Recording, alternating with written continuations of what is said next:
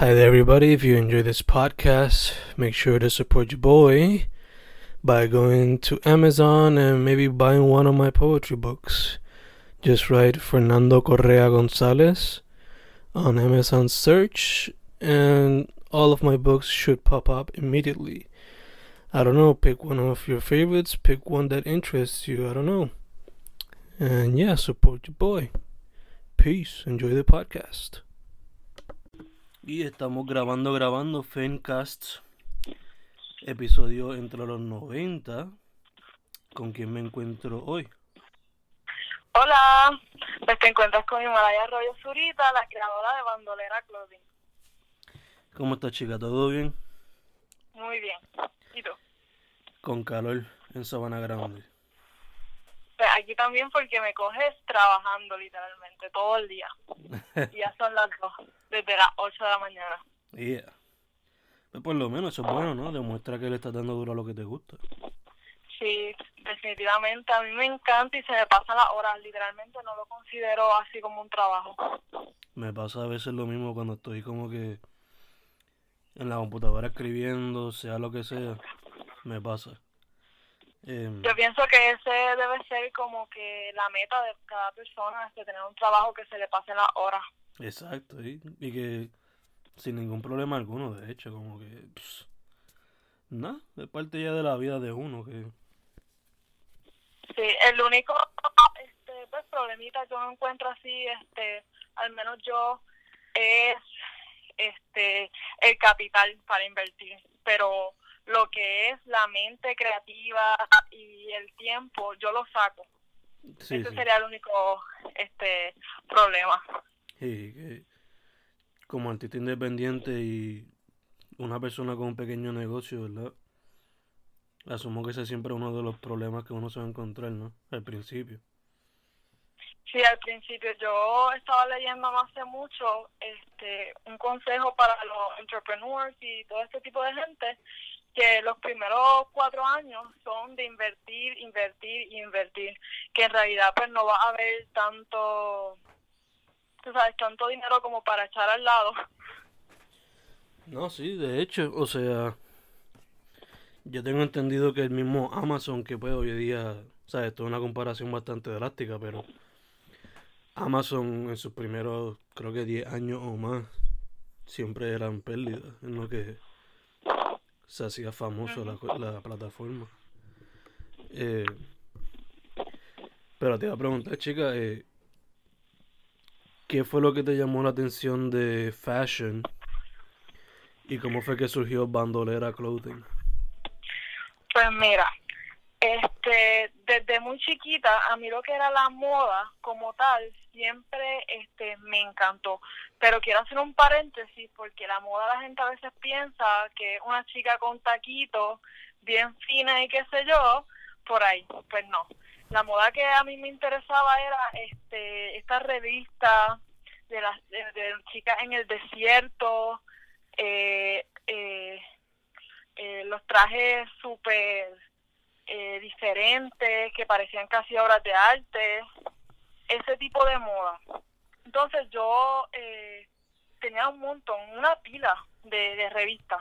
Me encantaba este dibujarlas, eh, pegarlas, las pegaba en todas las paredes, que ya mi, mi mamá estaba loca y me decía como que chica no, no puedes seguir con... Y entonces las revistas son caras, no creas uno está de, de chiquito, este, decir, no, yo quiero revista, y sabe, otras nenas estaban interesadas maybe en otras cosas, en Barbie, no sé, y yo quería revistas, no solo de, de moda, sino este, de animales, este, de National Geographic y cosas así.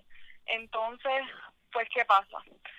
Bandolera surge este, hace dos años aproxima- aproximadamente, este yo, yo, yo iba a salir para la parada aquí, aquí en Boquerón, ¿verdad? Entonces, yo no conseguía qué ponerme. Y yo decía, Dios mío, es que yo quiero este verme exótica. Eso era lo más que yo quería. Pues entonces, el día antes, yo me compré este una tela en, en Walmart. Y dije, esta es la top que yo quiero hacer. la dibujé, me tomé las medidas y con unos papeles que tenía por ahí los pegué para hacer como un papel un poco más grande, casi como el tamaño de una cartulina. Y entonces ahí hice mi primer patrón. Patrón a lo yo, que yo ni busqué YouTube ni nada. Yo dije, pues esto es lo que hay, una copa, un triángulo, este, lo que va debajo de la copa, este, más o menos como un rectángulo, pues así. Y entonces me creé mi primer top. Salí a la calle ese día, este, eh, con mi novio, y todo el mundo estaba encantado con el top. Y dije, wow, mira, este, esto yo lo hice sin saber nada. Quién sabe si yo me hubiera atrevido antes a hacer más cosas que hubiera pasado. Pues decidí darle esto una probadita y en un cuartito que tiene mi abuela, que tiene una máquina de coser vieja, ahí comencé este a crecer. Para mí y para mi amiga. Ok, ok, nice. Y entonces, desde siempre Bandolera se ha enfocado en, los en los tops, pero de ahí ha crecido a otras piezas, ¿no? Exacto. Ahora mismo, pues, este, lo que pasa es que nos remontamos otra vez a las revistas. Las revistas primordialmente eran, además de ser las de moda, eran de surf. Y pues a mí me encantaba ver este esas fotos de chicas en bikini pero la historia que también traían esas fotos de que, ah, esta chica de Australia está sorteando ahora en Bali, y esas cosas exóticas que decía, wow, eso es un sueño. Entonces, este, pues nada más como que hacer esas piezas fue siempre lo que yo quise hacer desde el principio. Pero ¿qué pasa? La tela este licra, spandex, eh, todo el mundo me decía, y más las, eh, las expertas que son, este, bueno, señoras que conocía, donde juego bingo, ellas me decían, mira, la tela licra es lo más difícil, eso debe ser como que lo último. Primero tienes que ser master en la tela este de algodón. Y entonces, pues, por eso es que yo comienzo este con lo que son las tops, para ser un poco más profesional y entonces ir y perseguir mi sueño, que son los bikinis. Okay. Y... Ok, ok. Y entonces al día de hoy, ¿todavía no están metiendo los bikinis o ya están metiéndole mano a los bikinis? No, ahora mismo este, estoy con los bikinis este, de lleno. Hasta me he cogido un break uh, este, de los tops, que fue mi producto inicial. Ok, nice, nice. Yo tengo entendido que creo que también, no sé si fue colaboración o si fuiste tú misma, pero creo que también habían prendas, ¿no? Sí, este, eso también es algo que siempre me ha gustado un montón, que es la joyería, pero pues lo que hice fue algo muy pequeño, porque otra cosa que también como que pienso que debo coger un poco más de, de pues de información, de cursos, porque la joyería que yo quiero hacer es como un poquito más sofisticada, no es como um, bregar con la materia prima como tal, no es comprar como vamos a ponerle un arito. Y eso es lo que hice en un inicio, pero a mí me gustaría como que yo tener entonces una piedra y tener como un ejemplo, un ejemplo, perdón, cobre o algo así, y ciertas cosas y hacer un poquito más sofisticado pero eso sería en el futuro. Por ahora me quiero concentrar en lo que es los trajes de baño y maybe eh, algunas otras piezas como falda, este, maybe otros tipos de tops, por ahí. Ok, este, por lo que me has dicho, Bandolera se influye mucho por, se influye mucho por lo que es la cultura del surf, la cultura tropical, eh, eso más en el área de vestimenta. Cuando te refieres a la prenda, ¿también se dejaría llevar por ese tipo de cultura o sería por algo más, no sé, como que estilo para la noche o algo así? Ah, la verdad es que yo pienso que mi esencia es lo simple.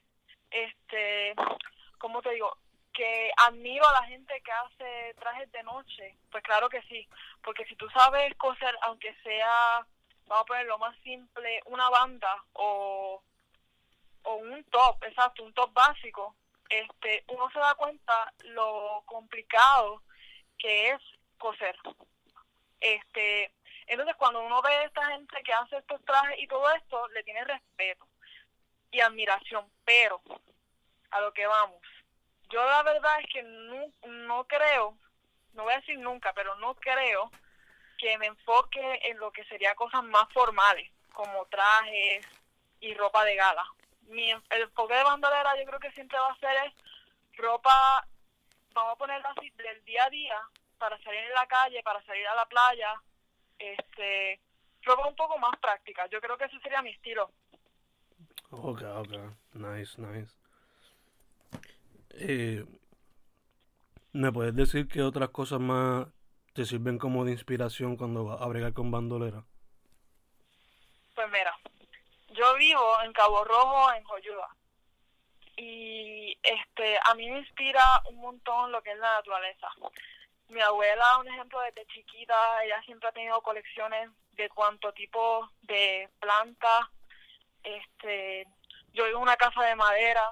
Um, este, donde yo vivo, siempre se ven los sunsets. Para mí, lo que, lo que es la naturaleza es como que mi mayor inspiración.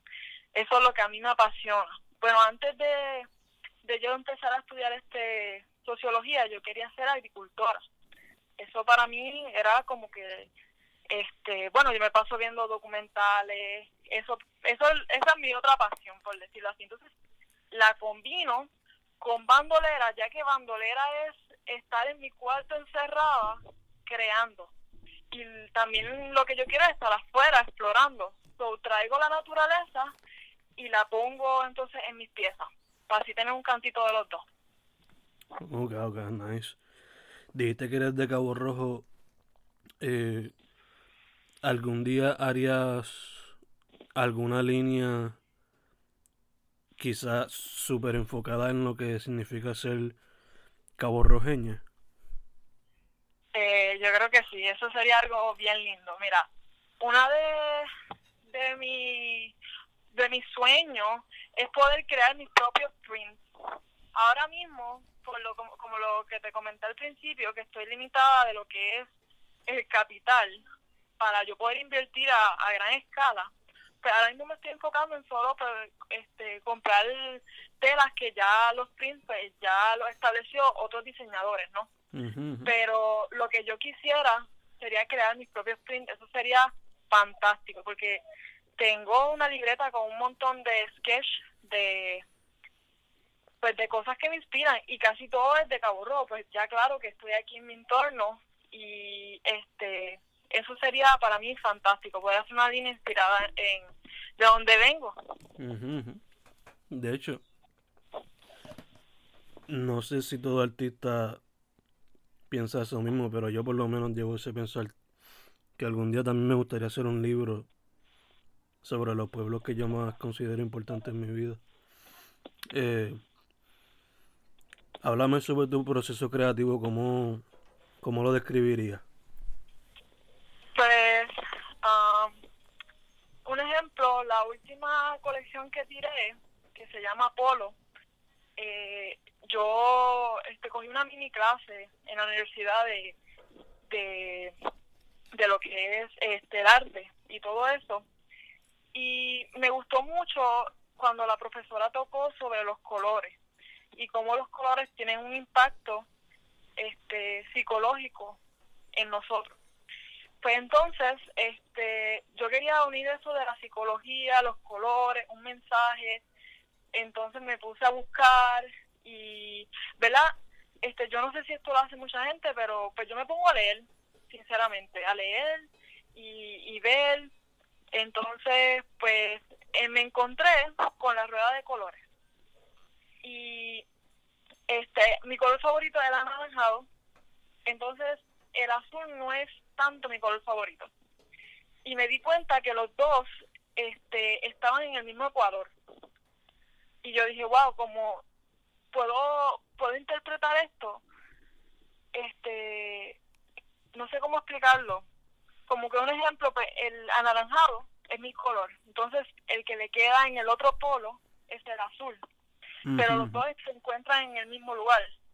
So, este, como tú te puedes considerar este diferente, pero a la vez estar en el mismo lugar.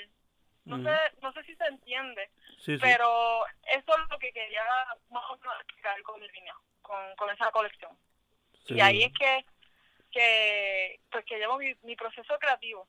Es como que eh, leyendo y observando. Ok, ok. Eh, ¿Dirías que varía entre pieza y pieza o entre línea y línea? ¿O tienes ya como que, entonces, como mencionaste ahora, más o menos algo fijo de cómo se ve el proceso? Mm, bueno, yo, yo, yo, yo no sé si yo soy, o sea, si mis piezas, este, ¿cómo te digo? Mm, se unen o no, sinceramente, porque yo veo un programa de moda y veo que los jurados siempre dicen, no, que tus colecciones siempre tienen que, que ser, sabes, que, que tienen que tener una historia y, y todas se tienen que como que unir entre los colores y los diseños, etcétera. Pero sinceramente cuando llego a ese programa yo creo que yo estoy haciendo lo contrario. Mm. Que yo creo que la gente maybe ve una pieza mía y puede decir que es mía por porque ya han visto las otras las otras telas y, y las combinaciones que utilizo pero que se parezcan pues no. Como que yo creo que amarelo no se parece nada a polo. Y así sucesivamente. Ok, pero quién sabe, quizás eso es bueno porque en el arte ponen reglas, pero de verdad hay reglas que seguir. Como que se nota mucho que siempre los artistas rompen las reglas para hacer, cosas nuevas, ¿no? eh, es cierto. Que quizás está haciendo algo nítido en el proceso, no nunca sabe. Eh, claro, claro. Te voy a preguntar, ¿hay algún medio fuera de lo que estás haciendo que te gustaría explorar? Pues sí, um, me gustaría explorar lo que es la arquitectura. Eso es otra de, los campos que yo quise estudiar. Este, a mí lo que me gusta es, es crear, tener algo en la, en la cabeza y llevarlo a la realidad. Para mí eso es algo impresionante y me parece maravilloso. Y yo creo que eso sería sería la, la arquitectura, sería otro campo. Eh, ¿Tienes planes de estudiarlo o algo así? O... La verdad es que, mira, ahora mismo yo estoy este, terminando eh, sociología, que es otro campo que me encanta. Eh, pienso en algún momento, maybe en el próximo verano, irme a estudiar este moda. So, no lo no digo que no, pero yo entiendo que para para ser un buen arquitecto maybe tienes que empezar desde desde joven y entonces exponerte y todo eso, que la verdad que pues puede ser que se me vaya el tren. Ok, ok. Pero no nunca sabe, quizás en el futuro. Quizás en un futuro. Ok, ok. Eh, tú tienes ya, me dijiste, dos años de experiencia en la escena, ¿verdad? Este, sí, dos años de experiencia. O sea, tengo un año en lo que son las tops que le dediqué a fondo y entonces tengo otro año con los trajes de baño. Ok, ok. Pues basándote en esa experiencia, ¿qué me puedes decir de la escena de arte y los pequeños negocios en Puerto Rico? Pues mira, eh, lo que tengo para decir es que yo monto en Rincón.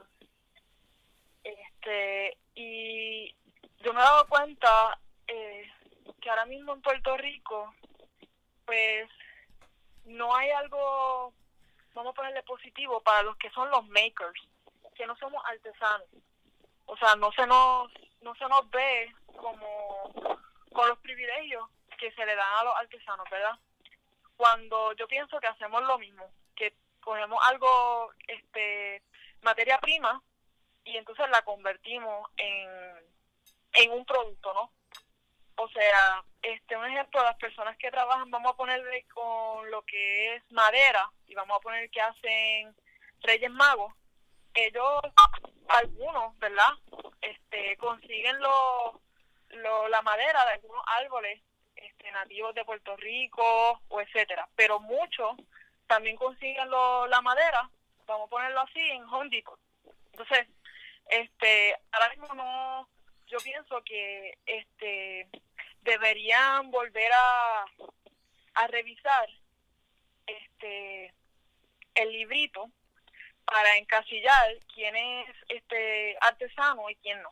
Esa sería una de las cosas que yo puedo decir sobre, eh, ¿verdad? Los makers, los artesanos, los que estamos haciendo este movimiento artístico. Entonces, lo otro que puedo decir es que desde que, ¿verdad? Maybe hasta antes de María y después de María, todo esto de lo que es crear, tener producto local, este, está creciendo.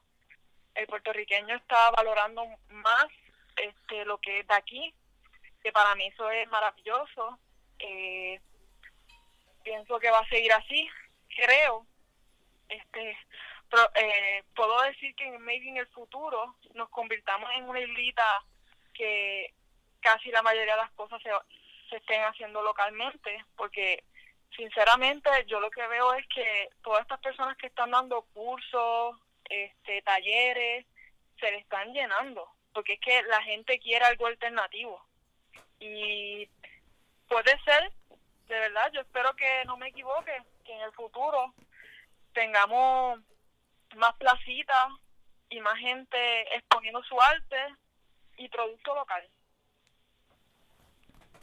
Por lo que yo veo, las cosas se ven por ese camino también. So, estamos en el mismo tren. Eh, pero referente a lo que estaba hablando de lo de los artesanos y los makers, eso, me, eso me recuerda a una amiga mía que ella lo que vende productos tejidos. Que según el librito que de lo que te define como artesano, entre comillitas, tienes que seguir unas reglas bien estrictas, ¿verdad? Sí, sí. So... Oh. O sea, mira, para darte un ejemplo, mi mamá hace cartera, ¿verdad? Entonces ella fue, ella fue a orientarse y le dijeron, si tú integras un caracolito en tu, en tu cartera o un botón de coco, pues ya es artesanía. Para mí de verdad que eso son patrañas. Yo lo que pienso es que la artesanía debe ser algo como la misma palabra lo define, algo artesanal, algo hecho de acá. O sea, cualquier cosa que tú este lo transformes.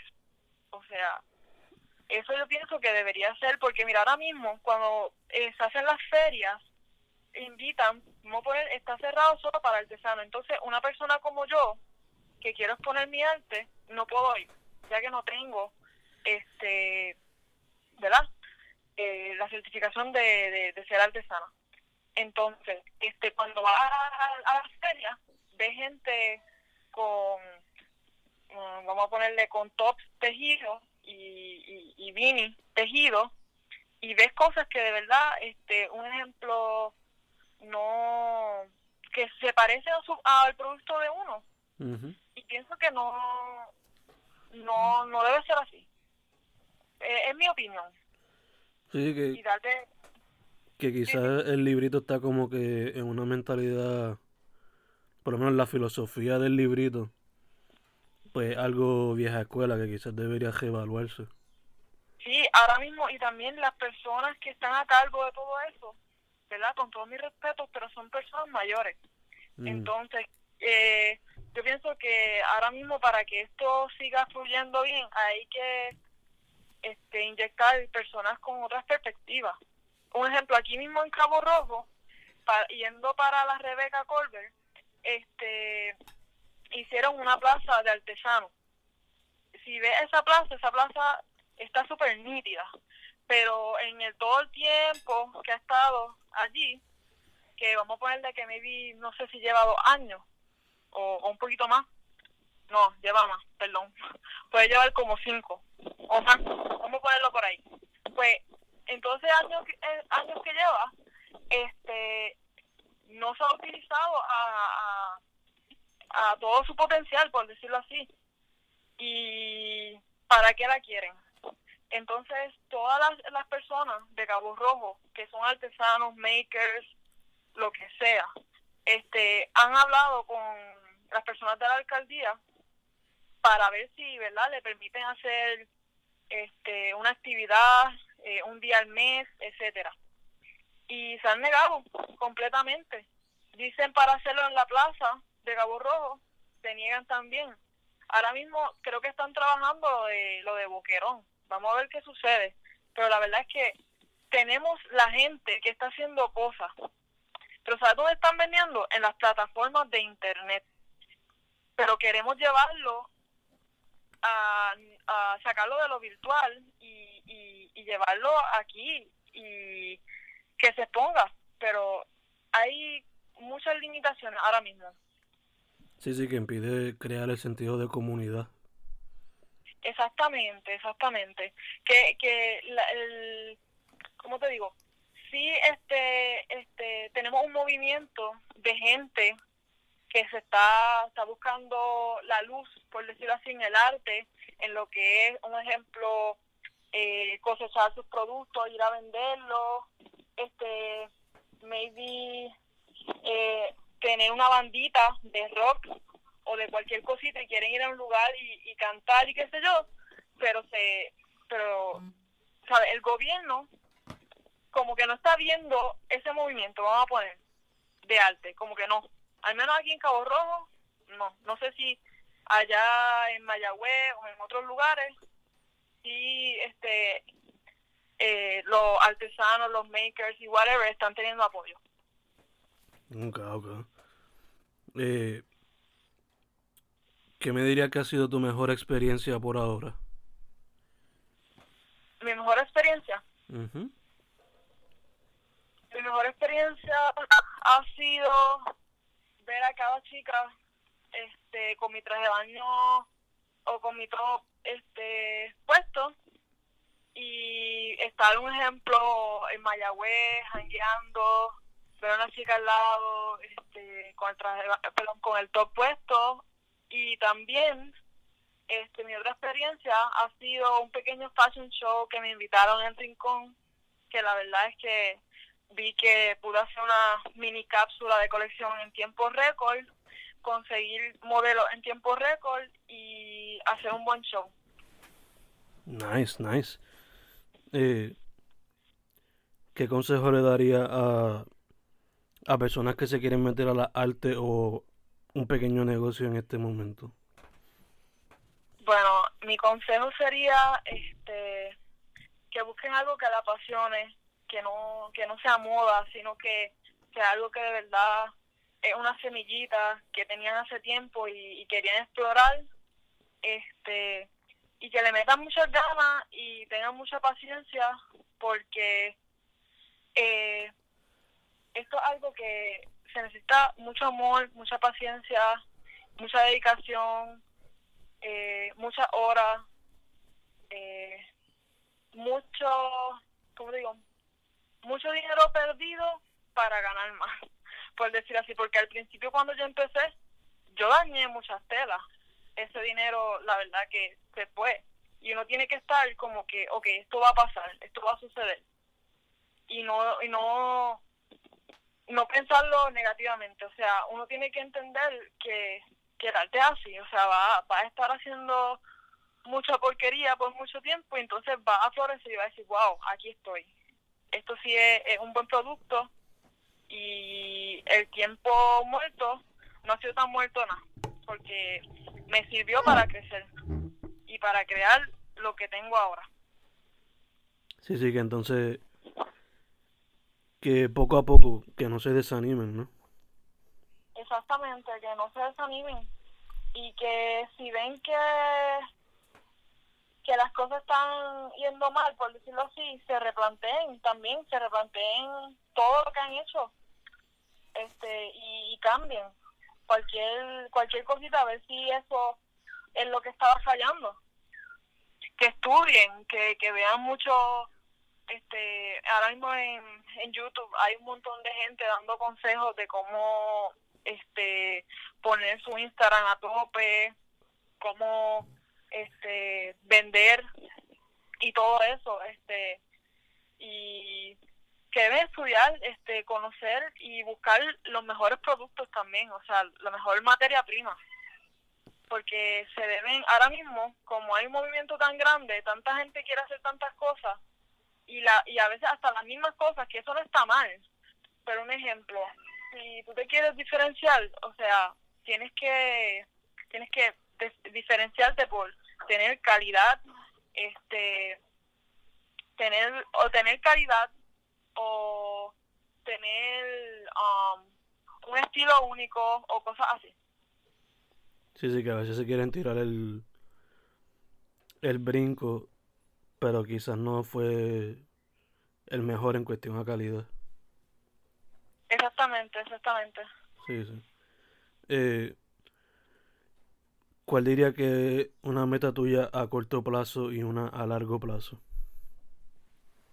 Bueno, una meta a corto plazo, yo quiero este coger unos cursos, así sea de tres meses, de, de traje de baño, para ser más experta. Y una meta a largo plazo sería abrir una boutique. Ok, nice. ¿Estás trabajando en alguna línea nueva o algún proyecto nuevo? Ahora mismo estoy trabajando en un top nuevo que tiene un aro en el centro. Ok, nice. Eh, y por último, para cejar, chica, eh, ¿dónde la gente puede conectarse contigo? Bueno, se pueden conectar vía Instagram, vía Facebook como Bandolera Clothing este, también tengo mi página de Etsy, que también me encuentran como Bandolera Clothing. Eh, se pueden también comunicar conmigo al 787-951-2845. Ok, perfecto. Pues eso sería todo, chica. Gracias por tu oportunidad y disponibilidad, como siempre. Muchas gracias, de verdad que fue súper. Yo estaba nerviosa, pero todo muy bien. Eh, súper chilling, chica. Eh, nada, Fencas con Himalay Arroyo Zurita de Bandolera Clothing. Gracias, chicas.